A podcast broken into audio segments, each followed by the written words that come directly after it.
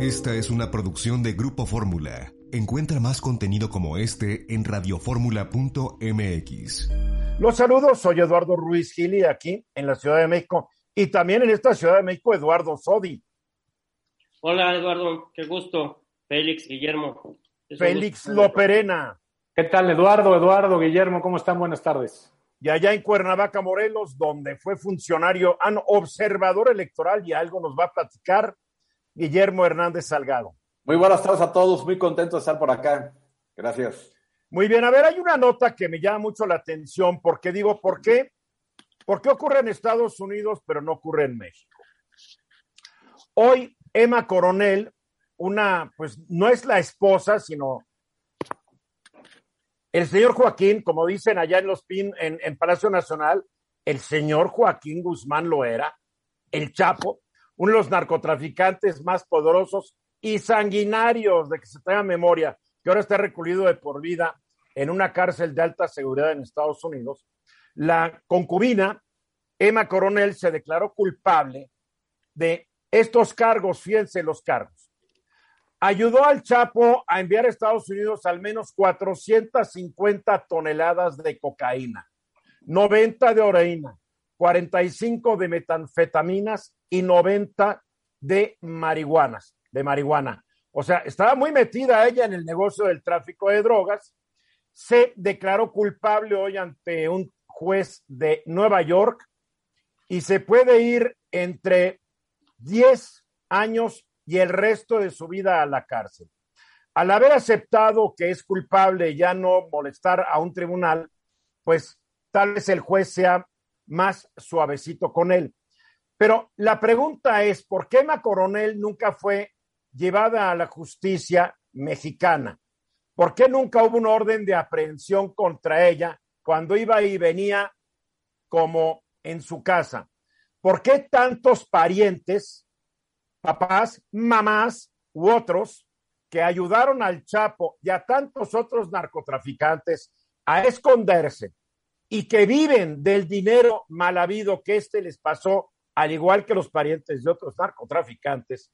Tal vez el abogado de este grupo me pueda decir por qué en México nadie se va contra ellos, Eduardo. Quisiera yo tener una solución eh, que sea contundente y clara y que además pudiera eh, darle una excusa a las autoridades, pero no existe, Eduardo sea, simple y sencillamente en este país y eh, últimamente más, no se están haciendo las investigaciones, no se están persiguiendo a este tipo de delincuentes. De hecho, incluso vemos que en muchas ocasiones son procesados y al final obtienen sentencias que los benefician porque la integración de las carpetas de las carpetas correspondientes estuvo mal efectuada porque fue una aprehensión indebida desde no leerle sus derechos, desde la forma en que se llevó a cabo la investigación, desde no haber pedido autorización para intervención de comunicación, en fin.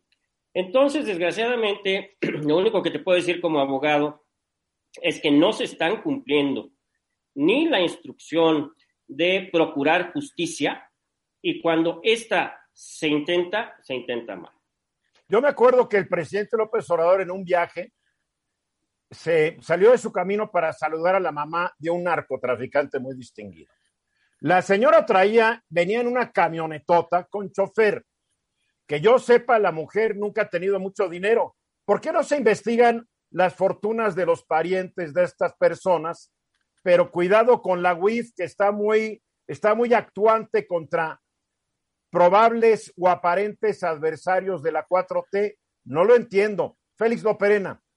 Es cada vez más frecuente enterarnos de los delitos de parientes o de gente cercana a narcotraficantes, pero de, fuentes de fuera de México, no de lo no que Es lo que ya dije, entonces ¿qué, no, ¿qué de nuevo? A lo que yo voy ah. y es que es que las autoridades en nuestro país no están, primero, no, no integran bien las carpetas. Cuando ya nos lo dijo Eduardo. Sí, sí, pero lo que yo voy de que no integran bien las carpetas en este país es que las familias y los narcotraficantes se enteran antes que nadie de estas carpetas. Y entonces muchas veces las, las, autoridades que los investigan, los jueces, los ministerios públicos, reciben el tratamiento de plata o de plomo. Y entonces ahí hay un problema. Y en Estados Unidos no sucede eso. Y entonces esas amenazas no las reciben los jueces ni las también, autoridades. A ver, no seamos ingenuos. En Estados Unidos también sucede algo parecido. Si no, no entrarían, no hubieran entrado 450 toneladas de cocaína, 90 de heroína, 45 de metanfetaminas y 90 de marihuana, mi querido Félix. Pero a la hora de que los juzgan, no. Allá, sí, pero allá tampoco los persiguen y nos hagamos guajes. Se van contra los narcos mexicanos, pero ¿dónde están los contactos de estos narcos mexicanos en Estados Unidos? Porque digo, no entraron, no entraron como en su casa, oye, 450 mil kilos de, de, de, de cocaína. cocaína. Es un resto de kilos. Ah, Guillermo. Mira, yo considero que la red de intereses que existe tanto en México como en Estados Unidos y en cualquier otro lugar es gigantesca. Y en el tema de por qué no, no, no, no, llegan a capturar a más gente que esté involucrada, es por eso, por los intereses y por las afinidades que eventualmente se pueden dar y porque los billetazos son verdaderamente interesantes.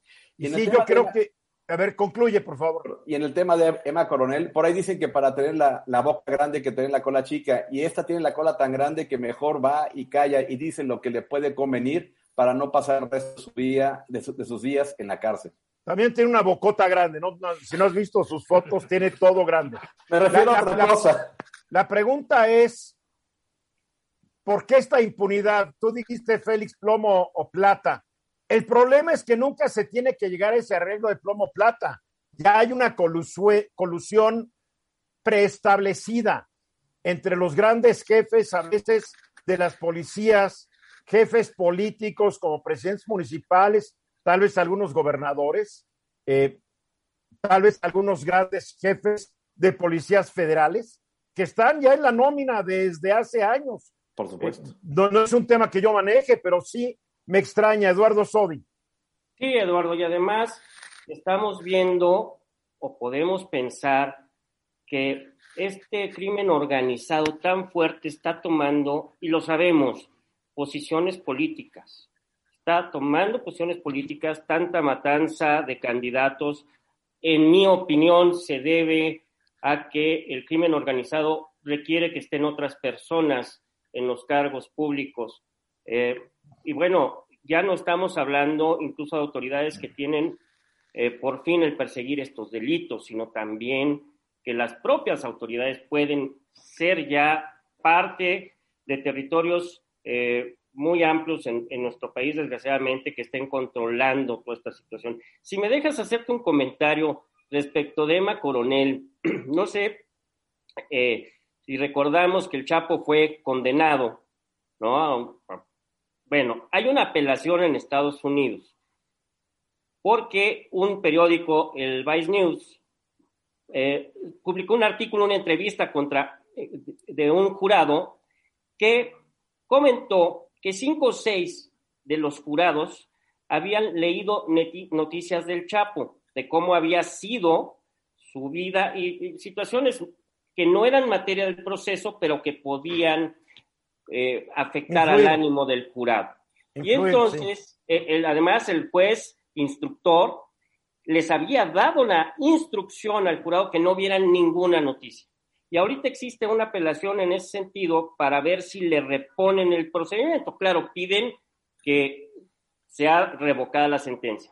Entonces, el hecho de que Emma Coronel se haya entregado, se haya declarado culpable, puede ser que haya un arreglo para también obtener mayor información de prueba para el caso de que la apelación proceda y tengan que reponer el procedimiento. Pienso. Sí, porque, porque por más que quiera apelar el Chapo, se va a quedar el resto de su vida en la cárcel. Se metió con el gobierno de Estados Unidos, lo juzgó un tribunal federal. Yo leía por ahí que quien es juzgado por un tribunal federal en Estados Unidos, en el 96% de los casos es hallado culpable porque los fiscales federales en Estados Unidos se lanzan cuando tienen todo en la mano, a diferencia de los fiscales en México que se lanzan pues sin tener un un caso sólido y pues los jueces tienen que echar para afuera el caso o liberar a los culpables. En fin, así está el asunto. Emma Coronel, adiós Emma. Y lo peor es que va a estar en una cárcel que no es la del Chapo, ¿eh? Así es. Así es. Vamos a ir a los mensajes y continuamos. Declaración interesante de Kamala Harris sobre su visita a México, ¿eh? Exactamente, faltan 15 minutos para la hora. La agencia F, la agencia de noticias española, difundió hoy un tuit y una nota en donde Kamala Harris, en una entrevista que concedió a esta agencia, dice que le pidió a México y Guatemala que dejen trabajar a las organizaciones no gubernamentales y a los medios de comunicación. Y la F también, por medio de un tuit, subió el audio donde podemos escuchar a Kamala. Es Kamala con M, Kamala Harris, la vicepresidenta, no presidenta de Estados Unidos. Escuchémoslo y vemos rápidamente la traducción. Um, let me just tell you that I brought that up as a specific concern of mine. Um, and it is an issue that is of deep concern to me because we want to make sure, again, that there is an independent independence in terms of the independent judiciary, that there is independent press, and that the nonprofits, the NGOs, that they are able to do their work without political interference. And I made that very clear. Lo que dice Kamala en español, dijo, este es un tema que me preocupa profundamente porque queremos asegurarnos de que hay independencia, un sistema judicial independiente, una prensa independiente y que las organizaciones sin ánimo de lucro, las ONGs, puedan hacer su trabajo sin interferencias. Eso lo dejé muy claro. Obviamente la vicepresidenta Harris estaba informada sobre cómo el presidente López Obrador en sus conferencias de prensa ataca sistemáticamente a aquellos medios y aquellos periodistas que critican sus decisiones, critican sus acciones o de que cualquier de cualquier manera no están de acuerdo con gran parte de lo que hace su gobierno, lo cual tienen todo el derecho de hacer. También la señora Harris ha de estar informada sobre cómo el presidente ha tildado de casi enemigos de la patria a, o de grupos opositores a organizaciones gubernamentales que reciben dinero de agencias estadounidenses y estas ONG están dedicadas a investigar y denunciar actos de corrupción, de mal manejo del dinero público. También está informada de la pretensión y las críticas que hace el presidente López Obrador contra el Poder Judicial Federal. Eh, hace unos días casi dijo que los ministros de la Suprema Corte de Justicia todos son unos inútiles, corruptos, y que el único que puede salvar a este poder es el presidente de la Suprema Corte, Arturo Saldívar. Entonces, es, es, un, es un sas lo que pudiéramos decir, porque la, la vicepresidente dice, eso lo dejé muy claro, y eso no es lo que nos dijeron en los comunicados de prensa que salieron tanto de Estados Unidos ni de México. Y es muy interesante saber esto. Guillermo. Fíjate que, que realmente es interesante porque, eh, y no solamente es un tema de ese gobierno, sino de todos los que hemos vivido, que hay una manipulación de, de, la, de la, información y de las cosas que pasan en, en, en, esos, en ese tipo de conversaciones tan privadas, pero que son tan importantes. En este caso, bueno, pues eh, eh, la, la, lo que es el USAID o la ayuda de Estados Unidos que da a ese tipo de, de, de, organizaciones y a ese tipo de esfuerzos, en donde el gobierno mexicano acepta recibir fondos para algunas cosas, se molesta cuando van en algo que al, parece, al parecer es diferente a lo que están buscando, pero al, al, final de cuentas es lo mismo. Lo que pasa no es que no es con el matiz que realmente buscan. El tema de buscar o de encontrar quién está eh, haciendo las cosas con un, un, un matiz de corrupción si viene siendo fuera de la 4T. ¿Cuál sí, matiz sí. de corrupción? ¿Qué, ¿Qué, delicadito viene hoy? Bueno, con un matiz de corrupción. De corrupción. Ah, sí, mira, la corrupción la... es como el embarazo. Eso no es. O no está embarazada y pero la el matiz es corrupción. Pero el matiz es cuando viene o no viene de la 4T, porque sigue siendo corrupción, pero cuando proviene de algo que tiene que ver con, la, con el gobierno actual, se matiza. Y es lo que... Pero bueno, eso, eso, eso ya es su percepción. Para mí la única percepción es que la señora fue muy clara y dijo, dejen trabajar a Claro. las ONGs, dejen trabajar al periodismo y dejen trabajar al Poder Judicial. Félix, Fíjate que además, para rematar este tema, México ha insistido en que hay que ayudarle a Centroamérica a, a desarrollarse para impedir la migración. Bueno, pues el martes pasado se firmó un memorándum de entendimiento para que tanto Estados Unidos como México cooperen en este tema. ¿Y sabes con quién se firmó? Con USAID. Así, Entonces, entre, a ver, a ver, a ver, Entre está otras. bien, entre otras agencias. Entre otras, sí. Ojo, porque si no más mencionamos USA, ya parece que No, no, estás de se le reclama a USAID, pero de todas maneras, USAID es de las agencias con las que se firma. Pero este- sabemos y lo hemos comentado en este programa, no solamente le da a mexicanos primero, le da al mismo no. gobierno federal Claro. mexicano, la Claro. Secretaría de Defensa, y Claro. curiosamente también a, a mexicanos a mexicanos contra la corrupción también le da la Fundación Adenauer de Alemania Ujú. y diferentes fundaciones de diferentes países del mundo. El presidente no sé por qué se fue nomás contra una organización de Estados Unidos y no con otras, pero ese ya tendrá el que determinar, él tendrá que determinar por qué no mencionó a las otras y seguramente mañana alguien le hará la pregunta sobre lo que dijo Kamala. Eduardo Sodi, yo, yo leo algo muy interesante. Lo que está diciendo la vicepresidenta Harris es que están absolutamente enterados de lo que está pasando en México, claro que sí. pero lo está además ya exponiendo en redes sociales, que como sabemos es ahora el medio más masivo y de impacto que existe de Pero comunicación. no lo puso ella, ¿eh? Lo puso F, lo puso F. No, pero seguramente no habrá sido en contra de. ¿Qué pasa? ¿Qué vemos? Nosotros vemos en la mañana al presidente de la República que expone lo que él quiere y es aquí una situación que no va a cambiar. El presidente transmite al pueblo de México lo que él quiere decir o querer que entendamos. Vino la vicepresidenta Harris, hablamos de cooperación en derechos humanos, hablamos de cooperación en materia laboral, que es el anuncio que salió por parte de la presidencia de la República.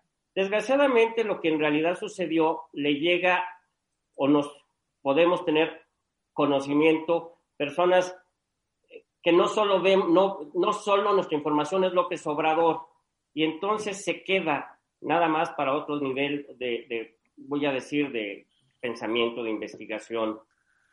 Lo que sí es cierto es que también no quisiera yo dejar pasar que la falta de protocolo de nuestro señor presidente, pues también es algo que a los, al gobierno de los Estados Unidos eh, seguramente no le gustó y pues también todo eso va a sumar en la intervención. Pues quién sabe, acuérdate que los gringos son más informales y se dicen, y se dicen Joe, Edward y los gringos no son, no traen estos formalismos casi monárquicos que tiene la clase política mexicana. No, te voy a decir por qué Kamala está así. Porque la conducta del presidente López Obrador es similar, si no idéntica, a la conducta del expresidente Donald Trump. Donald Trump criticaba a los medios, criticaba a los periodistas, criticaba a los tribunales, lo mismo que hace el presidente de México.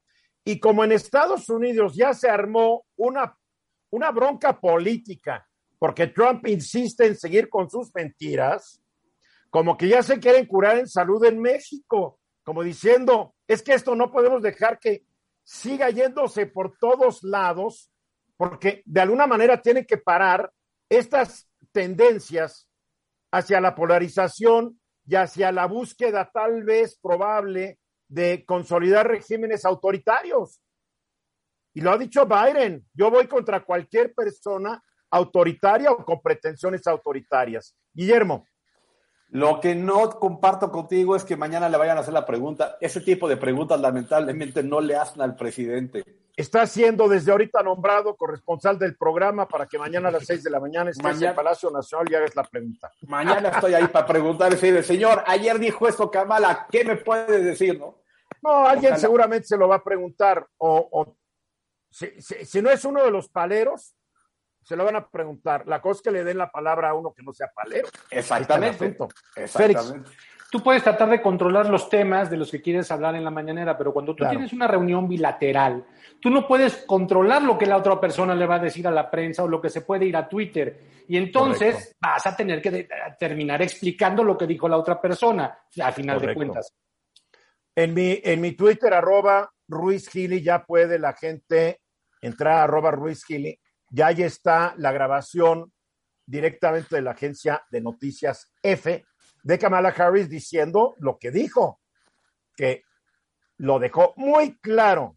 Gobierno de México, gobierno de Guatemala, dejen trabajar a los periodistas, dejen trabajar a las ONGs y no se metan y no interfieran con la autonomía del Poder Judicial y de los tribunales, que ese es el tema que después de los mensajes nos va a estar platicando Eduardo Sodi, porque digo, como que Arturo Saldívar dice, pero no dice y no le entiendo ya nada, mi querido Eduardo.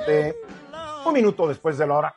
Eduardo Sodi, ¿qué va a pasar? Ya se promulgó la reforma del Poder Judicial con la, el famoso artículo transitorio que dice que el presidente de la Suprema Corte podrá durar dos años más en su cargo hasta 2024. ¿Qué va a suceder? Porque yo no he escuchado a un solo abogado que diga que esto no es ir en contra de la Constitución. Sí, Eduardo, efectivamente. Sabemos todos que en la nueva ley eh, orgánica del Poder Judicial de la Federación dicen que fue una bola rápida, no sabemos. En un artículo transitorio decimotercero se estableció que para que el presidente ministro de la Suprema Corte de Justicia pudiera implementar esas reformas, se prorrogaría su plazo del encargo por dos años más. Y además, es algo que no se ha dicho, no solo se prorrogó en este artículo decimotercero la, el plazo del cargo al ministro presidente, sino también a los consejeros de la judicatura. Es decir, a cada consejero prácticamente se le amplió también su plazo por dos años y los consejeros callados, ¿no? Como dices, el gremio de abogados, los juristas, los pensantes, los que leen la Constitución, ven que la misma en su artículo 97 dice que el cargo de que cada cuatro años se nombrará un presidente para la Suprema Corte de Justicia de la Nación, lo cual evidentemente nos hace saber y conocer que el cargo dura cuatro años. ¿Qué ha pasado? Al ministro Saldívar se le ha preguntado en varias ocasiones cuál es su opinión y él ha manifestado que institucionalmente no puede eh, manifestarse al respecto porque en respeto al Poder Judicial, al Poder Legislativo y al Poder Judicial que tiene un cauce institucional para resolver, tendría que esperarse ese momento. En términos de la Constitución, la forma en que debe de resolverse esta situación de ilegalidad de la, del transitorio con relación a la Constitución es lo que se llama una acción de inconstitucionalidad, que ya diputados y senadores de oposición han dicho que van a promoverla. Sin embargo, este procedimiento puede tardar mucho. Actualmente la Corte tiene varias acciones de inconstitucionalidad que ahí están durmiendo el sueño de los justos. Así es que esto Pero durar no, ¿no le pueden dar carácter de urgente? Bueno, pero eso tendría que ser porque la Corte así lo consideraran. Pues, eh, oye, como que es urgente, ¿no? todos los temas que tiene la Corte, en cierto modo, terminan siendo urgentes. Aquí te pueden, o podríamos pensar que lo urgente será, pues ya cuando llegue el plazo en que el ministro Saldívar tuviera que retirarse.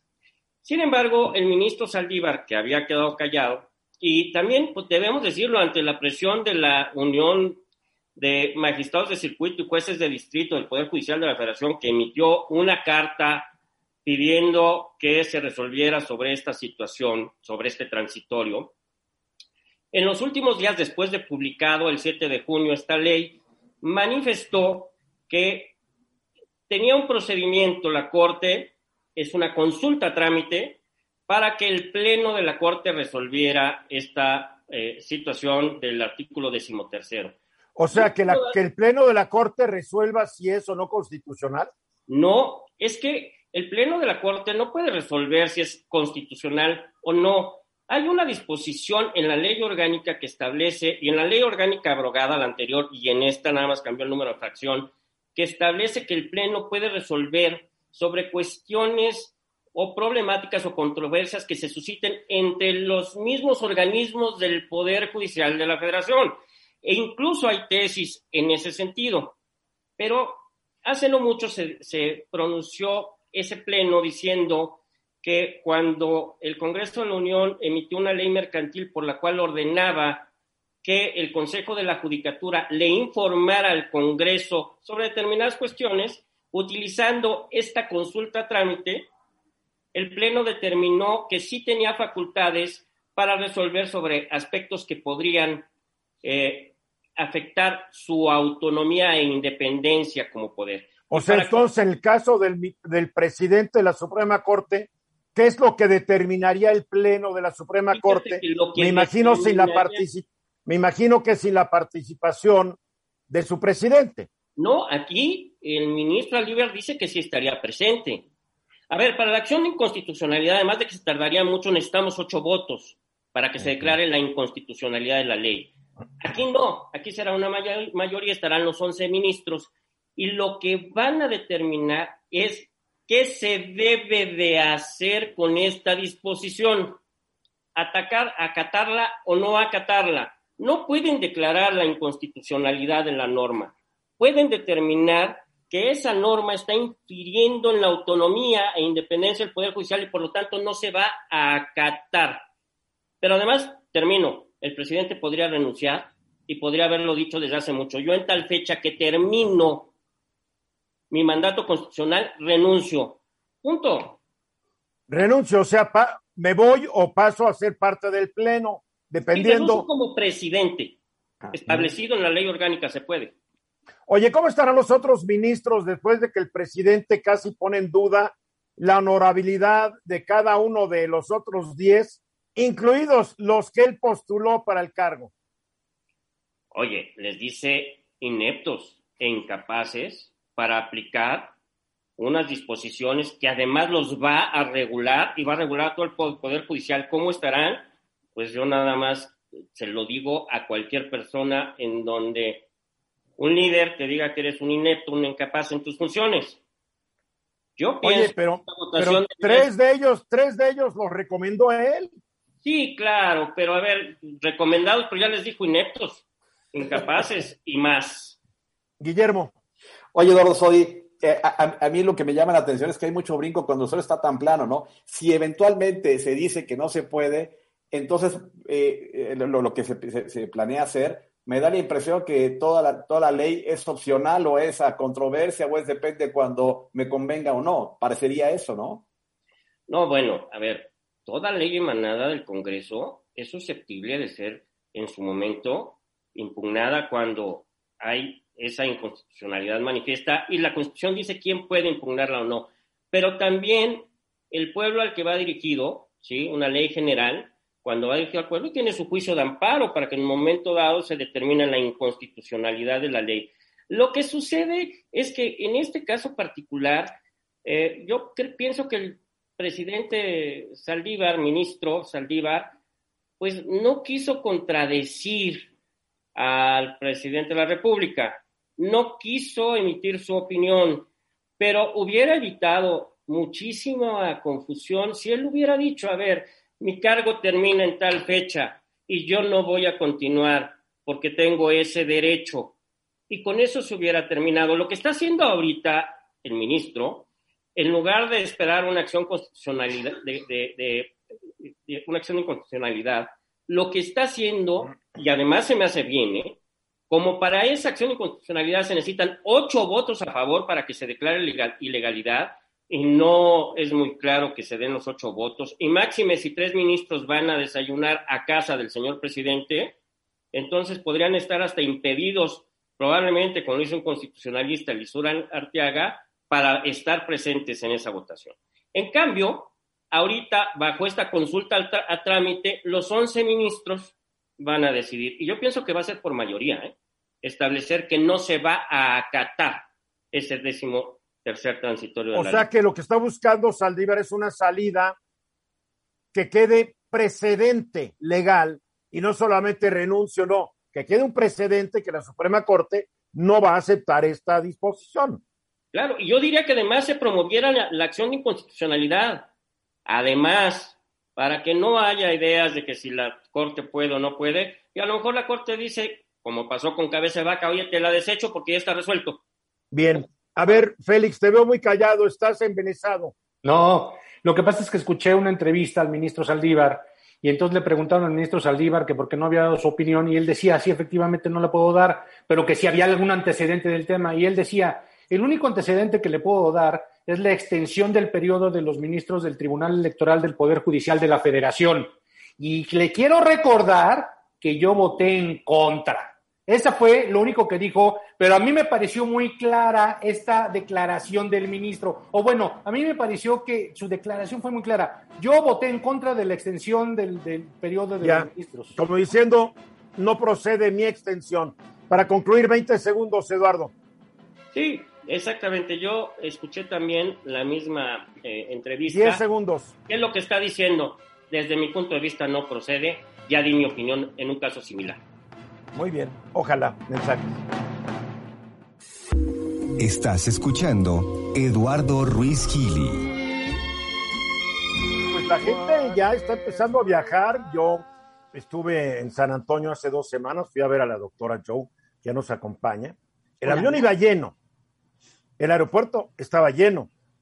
En el avión, pues había que presentar una prueba de que uno no tenía COVID y todo el vuelo con cubrebocas. Eso sí, te dan tu el- servicio de, de- comida. no, no, no, no me interrumpas, por favor. Igualmente, en el avión de regreso, la gente con cubrebocas y el aeropuerto, la gente muy cuidada. ¿Qué es esto cuando el hermano o la hermana menor lo interrumpe a uno? Digo, no puede ser. Es, así es Hola. la vida. Hola, Joe. Hola. Y lo que señalas es ridículo, porque vas en el avión todo, y, pero te dan de beber y todo el mundo se quita la- el cubrebocas y ahí va. Y ahí Pero, se a ver, pero todo el mundo supuestamente no trae el virus porque hizo la prueba. No necesariamente. O sea, la, la cosa de la prueba de COVID es hasta cierto punto que te sientas bien y no 100% seguro, porque si tú puedes estar contagiado pero no tener la carga viral en tu vía aérea cuando te haces la prueba, pero todavía traes el virus. Entonces, Oh. si, si tú supones que, por ejemplo, la gente que vuela de México, que no el gran porcentaje está vacunado, y estás en una lata de sardinas durante dos horas con el aire circulando ya mejor, Bueno, y esto es un vuelo cercano, porque puede estar yendo a Nueva York, que son más de cuatro horas. más de cuatro horas. Entonces, a mí se me hace absurdo lo del servicio de alimentos, o sea, porque no tomes agua en una hora y media no te pasa nada. Pero la realidad innegable es que la gente ya está harta, ya queremos viajar, ya queremos ir a lugares. Y yo disfruté de mi cafecito, ni modo. Újule, qué decepción, qué decepción. Pero mira, yo creo que el mandato de las máscaras, por lo, por lo menos en lo que el gobierno americano concierne, lo va a hacer hasta septiembre. Después de septiembre va a ser voluntario. Ahora, yo creo que lo más importante es, es para nosotros o para los padres de familia, quien quiera viajar, es cómo vas a viajar sanamente, cómo vas a viajar tu riesgo. Yo creo que lo puedes hacer, pero toma planear mucho. Si tomas en cuenta que en lo que va del año se ha muerto más gente que en toda la pandemia en 2020. O sea, la pandemia no se ha ido. Incluso este, el Departamento de Estado de Estados Unidos te dice, no viajes a México, hay mucha, mucha pandemia, hay mucho, mucho COVID, además de la violencia y secuestro y otras cosas más. Pero ya le bajaron, antes ya no viajes, ahora te dicen viaja, pero con precaución. Para el 8 de junio todavía te decían, trata de no viajar a México. ¿Ok? Entonces, la dicotomía de todo esto es que si tú ves el sitio del Departamento de Estado de Estados Unidos, te dice, el gobierno de México ha confirmado 2.6 millones de casos y aún hay mucho contagio en las comunidades. las, ca- las camas hospitalarias están subiendo y la gente sigue requiriendo hospitalización. Pero si nos dice que ya, no- ya pasó lo peor, porque hasta ya van a parar las conferencias de prensa del charlatán menor de la Secretaría de Salud, ya no va a dar conferencias de prensa, porque Pues- todo ya está bien. Pues eso, esto está en el sitio del Departamento de Estado el día de hoy. Y ellos toman el dato como el Ministerio de Salud de México. Entonces, Bueno, ¿sabes qué? Que mejor tomen los datos de la Universidad de Washington Pues o sí. de, de Economist, que trae unas proyecciones tomando muertes excesivas que dejan, pero en ridículo a la Secretaría de Salud. ¿eh? Pues sí, eso es la realidad, pero también la realidad es que ya estamos hasta el, hasta el gorro. Pero pues, yo creo que podemos viajar sanamente. Yo creo que si estás vacunado, viajar en avión no es problema. Yo creo que si estás vacuna- vacunado y viajas con niños pequeños en un avión puede ser un problema, a menos de que tengas niños que ya toleren la mascarilla y no estén vacunados, no hay problema. El problema es mantener tu área sana. Ahora, yo Pero creo tu que... área sana en un avión, digo, tu área sana en un avión. Claro, tú la limpias, tú controlas tu digo, área. Sí, pero eh, puedes limpiar tu área, pero Claro. tienes un área eh, No alrededor atmosférica. Pero que- tienes algo de control, tienes tu máscara, tienes tu gel, limpias tu área, bajas tu riesgo. Ahora, en México la realidad Yo no es limpié que... mi área tampoco, caray. Uy, híjole, ni le sigas ya. Oye, ya no es mi hermano y- grande. y- Entraste al- tú me, entraste tú me al baño. llevaste al aeropuerto y no me diste mis toallitas, lo siento. Újole. Es que ver, ¿de el quién es hermano grande debe de ¿De tener. quién es la culpa? De la doctora. la Tuya. La doctora. La doctora, la doctora. No, Entonces- yo pienso que de Eduardo. Sí, también. Mira, si ves Pasó, ahí, apoyo, por favor. Mira, yo creo que qué, yo... qué diplomáticos todos. Mira, en México supuestamente hay 19 estados que están en semáforo verde. Ok, que son Aguascalientes, Chiapas, Coahuila, Durango, Jalisco, Ciudad de México, Estado de México, Guerrero, muchos estados. Entonces yo, yo exhortaría a los padres. O sea, aprovechen conocer el país, conozcan sus alrededores. Tú puedes viajar muy seguro y muy sano haciendo un horario, dónde vas a parar, qué comida te vas a llevar. Este, en- no necesitas pararte en un hotel de 20 pisos, un hotel pequeño coche. donde hay menos gentes, en tu coche. Y puedes, puedes hacer el viaje de tu vida a media pandemia. ¿Qué tan seguro es viajar en un autobús? En un autobús es lo mismo que si viajaras en transporte público. Hay que llevar tu máscara, hay que tomar las mismas precauciones que si tú, tú estuvieras en un avión. Las Claro. mismas. Y también, ok, si viajas un viaje corto, pues no hay problema. Pero yo creo que aquí todo está en el diseño de cómo vas a planear todo. Tú tienes que planear, ok, tengo que estar al pendiente de cómo está el semáforo en, en- en- en la población donde yo vaya, tengo que estar pendiente de que mis hijos no vayan a tener ningún síntoma, tengo que estar pendiente de, llévate un termómetro, llévate un oxímetro, y si tienes síntomas, tú tienes que tener contactos de médicos o de personal de salud que tú puedas consultar O estar a una distancia que puedas regresar a tu ciudad con tus a tu médicos. ciudad. Ahora, si vas, si vas a una playa, a México no le faltan playas. Hay playas fabulosas que estás tú solito. No es necesario ir a, a las playas donde está todo el mundo a medio metro. O sea, claro. conozcan, claro. yo creo, yo creo que es buen tiempo de viajar, yo creo que es buen tiempo de conocer, porque al final del día los responsables de nuestra salud somos nosotros. A ver, Félix Loperena, ya que Félix se, muere porque lo dejes hablar. Si ¿Se, das- tienes- ¿Se dan cuenta cómo está hoy la doctora Joe? Sí, sí, sí, Me implacable. interrumpe Yo- cuando empiezo yo a hablar, eh, me regaña por no haber, ella no haberme dado mis, mis toallitas Toallitas, sí. desinfectantes. Y ahora no deja hablar a Félix. Yo, si tienes que viajar, si tienes que viajar con niños pequeños en avión y no hay de otra. Ya manda aquí hoy. Y este, y, eh, y uno de, y bueno, la lactancia de una, de una mamá que ya se vacunó los protege, supongo yo, ¿no? Mira, están saliendo estudios muy interesantes que ya demuestran que a través de la leche materna ya hay anticuerpos. Ahora, la otra buena noticia es que hay dos estudios, uno que salió de, de Israel y otro que salió de la Organización Mundial de la Salud, donde dice que los niños tal vez de 0 a 4 años tienen el menor riesgo de todos, Ok. lo cual es fenomenal. Sí. Y la verdad es que la preocupación está ahí, ¿eh? No se va. Sí, exactamente. Vete en coche, ya no seas tan fifí. ¿Y cómo cruzas la frontera? Oye, a, a ver qué acaba de decir Joe. Conoce a tu país, ya deja No, de ser. no, no, no es de el querer, Félix es de que- el Félix tener que- que. El Félix que siempre ha sido que España, que Nueva York, que digo, vete, vete a Tasco, vete a Veracruz. Oye, ¿y cómo le hago para traer el médico de Estados Unidos a Tasco? Tú dime. Ahí está Joe, te invita a México y No, ven a ver. cuando Te tienes que ir a ver acompaño, un- órale. Cuando tienes que ir a ver un médico en particular, ¿cómo le haces? No, yo creo que mira, ahí es donde todos los papás, tú tienes una red de papás en todo, en todo, todo México tienes amigos. Sí, sí, sí. Hablas con tus cuates, oye, ¿a quién ves? ¿Quién es de tu confianza? Y vas haciendo una red. No, no, no, a lo que voy es que yo tengo que ir a viajar a ver a un médico en particular en New Jersey. Ah, bueno, entonces eso ya es otro rollo. Tienes que, te subes a tu avión, te bajas en Newark y pues, asunto arreglado.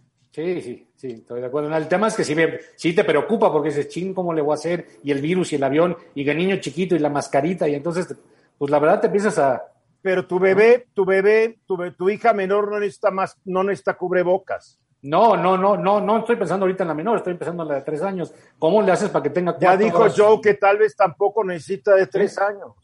Sí, sí, de acuerdo. ¿Ya estás más tranquilo? No mucho, pero... A ver, Guillermo.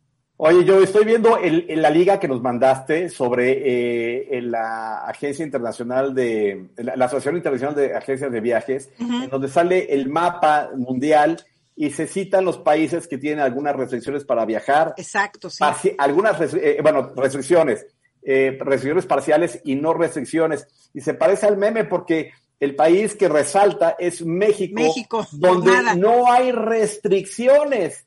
O sea, cualquiera puede llegar a México, esté como esté, solamente tiene que llenar un formulario, el cual puedes falsear. Porque de México, los- porque México los virus le hacen los mandados de acuerdo a quienes nos gobiernan. Tenemos nos, quedan, nos quedan 20 segundos, Joe. Conclusión.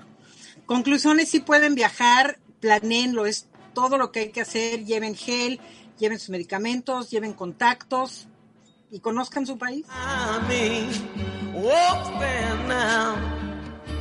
Exactamente 31 minutos después de la hora, todo el mundo está enterado que hubo elecciones federal y locales el domingo pasado y que hubo observadores electorales y uno de ellos fue nuestro propio Guillermo Hernández Salgado.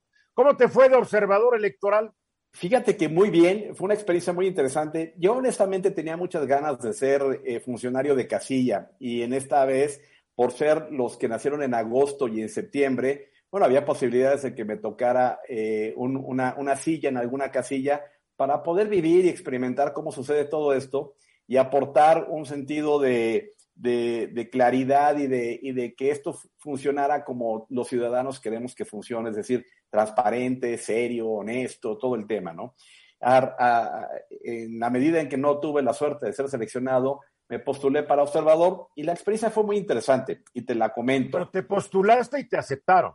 Sí, me aceptaron porque tienes que hacer un examen que puede ser presencial o puede ser en línea. Y una vez que mandas tu, tu información, tus identificaciones, etcétera, y, y te dan la oportunidad de hacer el examen y lo apruebas, entonces pasa como dos semanas y entonces te dicen si fuiste aceptado y te hacen llegar vía eh, digital toda la credencial, este, el certificado, todo lo que vale la pena. Oye, que ¿el examen, ¿el examen es para barcos o es un examen que exige?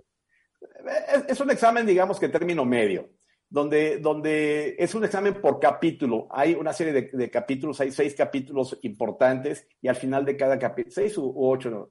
Y eh, me parece que, no, sí son seis capítulos. No, ya, Al ya. final de Ah, no, del ya, ya vimos lo que estudiaste. no, al final de cada capítulo tienes que presentar un examen que tiene ahí unas preguntas interesantes, pero bueno, la verdad es que está bastante sencillo. El- lo que intentan en todo momento es que guardes la cordura, que eres un observador y como observador más bien se, eh, se presta al tema de que calladito te ves más bonito. Tienes que observar, pero no tienes que influir. Tienes que ver y tienes que documentar, pero no tienes que dar ni opiniones. ¿Cómo lo documentas? ¿Lo vas escribiendo, lo vas grabando, lo vas videograbando? ¿Cómo? Yo lo que hacía es que lo iba grabando en el teléfono y al final hice un, un- un informe y aparte tomé fotografías. Hice un informe con una galería fotográfica porque acudí a seis casillas o a seis secciones, como se les dice, y, y aportaba las fotografías y lo que yo veía cubriendo el horario este, de cada visita.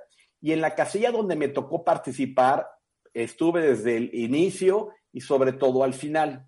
Entonces, lo que te puedo decir es que yo me quedo sumamente satisfecho con lo que el INE ha hecho, porque en términos de metodología y de procesos, la verdad es que no tiene igual. Es decir, todo lo tiene perfectamente calculado en términos de qué hay que hacer al inicio para armar las urnas. Cuando, desde que arman las urnas y todo, trae todas las instrucciones y todo, es a prueba de, de, de, cualquier cosa. Es, es, es, muy sencillo. Si tomas a prueba de chanchullos, vamos a, decir. bueno, pero no, más bien a prueba de error, porque te dice cómo armar las casillas. Es, más, mira, hay procedimientos tan interesantes que cuando acaba todo esto y se dictamina el cierre, hay un speech o una, un, un, un, texto que tiene que leer el presidente de casilla, todos los que están ahí, que en el caso de Morelos, como eran 23 partidos, pues hay, una, hay, hay, hay, tres hileras, o había tres hileras de sillas de todos los representantes. Qué, locura, qué absurdo. Eso, eso, eso, es cierto, pero que todos aplauden a, a, al speech, están contentos, se cierra la casilla y luego el presidente saca un documento eso está, es, es, un procedimiento perfectamente documentado de qué sigue y luego salen unas planas en donde dice, a continuación hacemos esto, se ponen las planas sobre las mesas para que se vayan abriendo las urnas, se tienen que voltear sobre las planas, presentar vacías. Cuando todo el mundo que está vacía, eh, eh que está vacía, entonces... O sea, todo se va verificando y corroborando ante la presencia de los representantes de los partidos para que después no digan, no, yo no estaba ahí porque además tienen que firmar todo lo que van atestiguando. Es correcto, pero importante, todo está perfectamente documentado. Es así, de, de, de, principio a fin, se sigue todo un protocolo perfectamente bien hecho, muy, muy, muy gráfico, en el sentido de que es muy difícil equivocarse.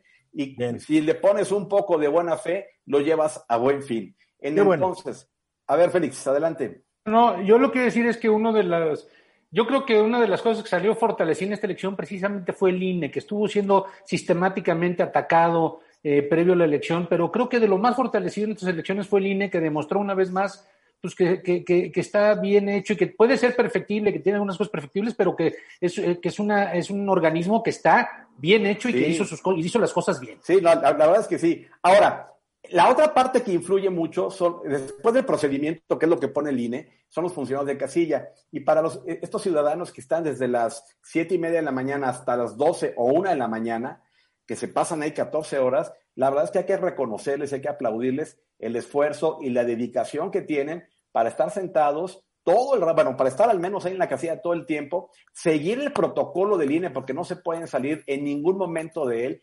atender algunas peticiones que en algún momento no son ni las más adecuadas ni las más congruentes por parte de algunos participantes que representan a los partidos y sobre todo, sobre todo atender a una serie de votantes, y aquí es el punto y el negrito en el, arroz, yo creo que eh, estos son los votantes que son altamente irresponsables, altamente... Me van a demandar por tu comentario racista que acabas de hacer.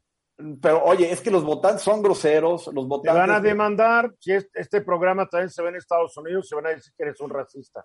Pues mira, a mí lo que me tocó ver es que la mayoría de los votantes, eh, lejos de ayudar y de entender que los, hay otros ciudadanos exactamente igual que ellos, que están siendo funcionarios de casilla, les gritan groserías que por qué no abrieron la casilla a las 8 de la mañana. Mira, siempre, bueno, debería haber estado abierta a las 8 de la mañana. Debería, debería de estar abierta. Pero finalmente. Porque hay gente que se desmañana para llegar y estar a las 8 y votar, para que se las abran a las 9. También no es mucha consideración hacia el votante. ¿eh? Estoy de, sí, estoy de acuerdo, pero hay un tema que, que perdemos de vista y que, y que conocí ahí. Hay algunos partidos que quieren firmar las boletas antes de iniciar la jornada y hay otros representantes que las quieren firmar después. En ¿Cuáles boletas? Todas las boletas que, que, se, que se van a, con las que vamos a votar las quieren pues no firmar. Puede, no, no pueden firmarlas antes. Ah, es, ese es el tema, que algunos representantes solicitan firmarlas antes y cuando... cuando para, para alargarse ya no vuelves a aparecer durante el día. Es posible, pero cuando hablas de que hay 23 partidos, imagínate el tiempo que hay que para firmar 750 boletas por casilla, entonces en lo que dialogas y negocias y todo esto, en fin. Ahora, Eduardo Sodi. Sí, te quería hacer una pregunta, Guillermo. ¿Ves que veíamos, llegamos a la conclusión que no tiene fe pública el observador? Sin embargo, te quería preguntar, desde luego debes de tener eh, un valor en tu testimonio escrito.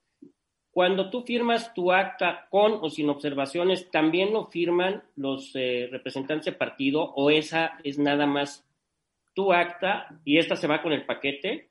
No. ¿O también la, la- la firman todos? No, yo no tengo nada que ver con, con el paquete. Yo llevo mi informe entre Eso. los, los siguientes 30 días después de la, de la jornada. Lo llevé el lunes inmediato, o sea, este, este lunes que pasó. Yo no interfiero absolutamente nada. Lo único que pude tener oportunidad de interferir con ellos era cuando empezó a llover, ayudarles a poner unas mantas para que no se mojaran ahí las boletas. Pero de ahí en fuera tú tienes que guardar todo respeto a lo que está sucediendo. Te tienes que identificar para que vean que te puedes acercar a las urnas, que te puedes Porque tú no eres un funcionario de casilla. Exactamente, Tú porque no yo no lo participas en el proceso. Tú nomás lo Nada. observas. Nada, lo observo y les aviso que, que va a tomar algunas fotografías. Les digo a todos los representantes del partido para que no pase ningún incidente y se acabó. Ahora, ¿Y le tomaste fotos a los representantes? ¿Sonrían y toda la cosa o no? eh, tomé fotos eh, panorámicas de cada casilla para que se vea lo que está pasando y sobre todo el momento en que voltean las urnas abiertas y se ven todas las boletas y todo eso. Pues le habrás tomado los representantes, digo, 23 personas ahí. Sonrían, digo, bueno, pues para la porque próxima. la lo puedo mayoría de ellos ya no van a volver a ser, pues partidos no van a tener registro. La mayoría. Pero déjame decir una cosa importante, la sorpresa. Después de que he, he- he- he estado consultando el PREP de Morelos, desde ese día hasta la fecha, se anuncia en el PREP de Morelos que me- y, en las casillas donde me tocó visitar que algunas, al- al- algunos paquetes no se entregaron. Y Pues alguien se lo robó. Por- bueno, eso es lo triste, eso es la sorpresa, es el otro negrito en el arroz, más allá de los Otra vez tu comentario racista. ¿Qué necedad, hombre? Bueno, es- ¿Qué, es- qué es- necio eres? Perdón, es, es, es lo, lo, lo, lo- lo Así, desagradable Oye, de ni todo que esto. tú estuvieras tan güerito, mi querido. Bueno, así Guillermo. se dice en México, es una, es una frase Pues, mexicana. pero es un comentario racista. Cambiar es de gente moderna. Bueno, ok. Esa es la sorpresa que, con, con la, con la que nos fuimos. De regreso, y es muy curioso porque el presidente ha criticado que se hiciera una campaña negativa contra Morena a causa del derrumbe de la línea 2 del metro. Y dice, a ver, ¿por qué van a estar haciendo campaña por la línea 2 del metro fuera de la Ciudad de México? Ahí no está el metro, en Chiapas, en Sonora, en todos lados. Y el presidente tendría razón si él no hubiera hecho una encuesta para decidir el futuro del aeropuerto, que ya no fue aeropuerto en Texcoco, en Chiapas y en Chihuahua y en Sonora y en todos lados, porque lo que el presidente dice, la caída de línea 12 del metro es un asunto local, no debería estar siendo manejado, criticado, aprovechado fuera del ámbito local. Pues el aeropuerto de la Ciudad de México también era un asunto local que afectaba, vamos a decir, habitantes de la Ciudad de México y el Estado de México, tal vez Tlaxcala, Morelos, toda esta gran megalópolis. Pero cuando yo vi que la encuesta, Patito, por cierto, se hacía en algunos municipios rurales de Chiapas, Tabasco. yo decía, ¿qué tiene que hacer alguien en un municipio rural de Chiapas o de Tabasco votando o emitiendo, dando una opinión sobre el aeropuerto de acá? Entonces yo creo que el presidente, eh, para tratar de justificar la derrota de Claudia Sheinbaum y de su partido en la Ciudad de México, pues va a tratar de agarrarse lo que sea, ¿no, Félix? Sí, Eduardo, y sabes hay, no hay autocrítica, pero nunca la ha habido en los políticos. Siempre van a echar las Ni en los culpas políticos de ningún país del mundo. del mundo. No existe la autocrítica. Sí. Ahora, por décadas, pues, los medios de comunicación han sido el blanco de las críticas, han sido los culpables. Cuando algo no sale cuando como un político quiere, ¿quién tiene la culpa? El primero de los primeros. Pero los también medios. han sido bien paleros los medios. O sea, sí, sí, sí. ahora, ahora vas a salir de que los No. medios son víctimas, no, también no, han sido no. victimarios. No, hay Los medios, medios que- estuvieron coludidos durante muchos años. hay medios muy acomedidos y siempre Ah, los ha habido, no es nuevo. Y sí, yo y los que más critican, de repente eran los más acomodados. Claro, O sea, sí, sí, estoy completamente de acuerdo. Pero hay que decir sí las cosas como fueron, la verdad. Ni tanto que queme al santo, ni tanto que no lo alumbre, pero ahora resulta que todos los medios, menos uno o dos, como dijo el presidente hoy en la mañana, todos son muy malos y, y son tan poderosos que influyen en toda la población, pero por eso ganó Morena en, los, en la mayoría de los estados. Esas son las cosas que de repente resultan eh, incongruentes o difíciles de entender. Bueno, él tiene que defender, él tiene que, yo lo entiendo, él tiene que defender. Mira, mi experiencia es esta. Cuando hablas bien de un político, porque ha hecho algo bien, el político dice qué medio tan objetivo. Ah, claro. El claro, día que claro. dices aquí la regó el político por esto y aquello, Ajá. qué medio tan subjetivo. Sí, sí, No sí, los- sí. Nunca vas a complacer a nadie, Ahora, a menos Esto- que seas un palero profesional de algún partido, de algún político, ¿no? que, que también hay varios, ¿eh? Pero bueno. Hombre, Y, y es donde digo yo que hace falta la autocrítica en los políticos, siempre ha hecho falta. Olvídate para aceptar lo que se hizo mal, para corregir el rumbo, hombre, para mejorar lo que urge mejorar. ¿Qué salió mal en la Ciudad de México? A ver, ya lo decías tú, el metro, pero no solo la línea 12. Vámonos un poquito más para atrás. El Hombre. 11 de marzo de 2020 chocaron dos trenes de la línea 1 en la estación Tacubaya. ¿Qué pasó? Una persona muerta, 41 personas heridas. El 9 de enero de este mismo año, un incendio en el puesto central de control del metro de la Ciudad de México. Una persona muerta, 31 personas lesionadas, pero además inservibles varias líneas por varios días. La uno, de la 1 a la 6, ¿no? Este, hubo hasta más de un mes, bueno, un mes sin metro, muchas personas, muchísimos afectados que, que no podían llegar a, a sus trabajos a tiempo, se tenían que levantar hasta dos y tres horas antes de lo que solían hacerlo. En fin, la gente estaba enojada. Después, pues, lo que ya conocemos, la tragedia de la línea 2 el 3 de mayo pasado, 26 personas fallecieron, más de 80 resultaron heri- heridas. Eso, Pero bueno, nos dicen, pero ojo, nos dicen que la gente que está afectada por la interrupción del servicio de la línea 12 no está enojada y que es más, por eso votaron de nuevo por Morena. Lo que se les olvida aclarar es que en esas zonas es donde también es el destino de los grandes apoyos de los programas sociales del presidente. claro. Programas que hay que decirlo. Yo estoy 100% a favor de esos programas. 100%. Mucha gente dirá que no, cada quien. Pero la gente también votó porque un gobierno que los ha ayudado a madres solteras, adultos mayores, jóvenes construyendo el futuro, becas educativas. Digo, la gente también toma en cuenta eso no solamente la Toma línea en cuenta 12. eso, toma en cuenta otras cosas, como que de repente ya no tienen las estancias infantiles, hay unas cosas por otras. o los candidatos chafas, o digo, En fin, ahora, es todo. No solamente, no otro- solamente somos los medios. Así es. Otro tema, el manejo de la pandemia.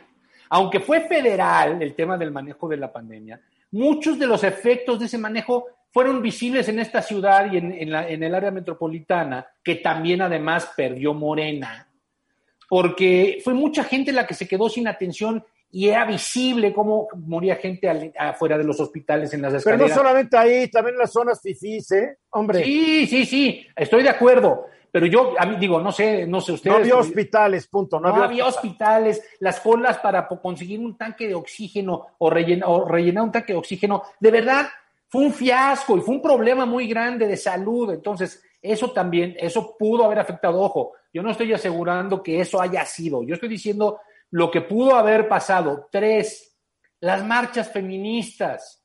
Hay que recordar cómo este tema al presidente le ha pegado y no lo ha sabido manejar, no ha sabido eh, atender esta exigencia de las mujeres. Y la última de las marchas, si recordarán, montó un muro ahí de, de hierro, que, ojo, está bien proteger los, los edificios, pero pues aparecieron los granaderos, que ya no son granaderos porque ya no existían, ¿no? Este tipo de cosas que, que, que ya no había porque ya no iban a aparecer y resulta que sí las o hay. cerrar, o cerrar el Zócalo de la Ciudad de México el día de la votación para que el presidente pudiera votar.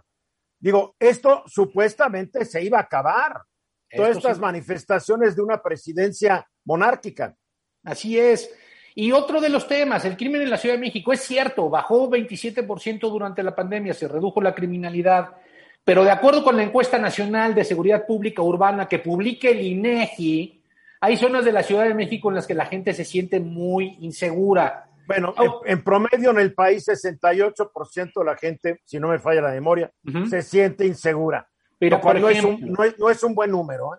No, no es un buen número. Álvaro Obregón. Álvaro Obregón, por ejemplo, lo perdió Morena. 83% de la gente que vive en Álvaro Obregón se siente insegura.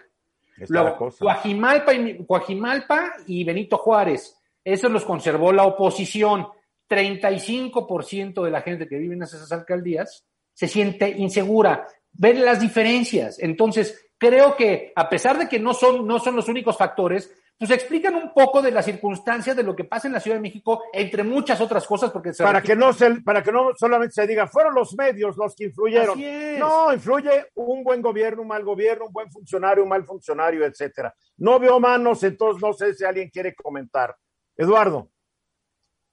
Mira, este, Félix, lo que, lo que dices, estoy totalmente de acuerdo, pero también pienso que una gran parte de la población, en el caso de la Ciudad de México, que votaron en contra de Morena, es porque ya están o estamos cansados de eh, el mismo partido, al final de cuentas sigue siendo el PRD de alguna forma, y queremos un cambio. Las calles, Félix, las calles es imposible transitar en ellas.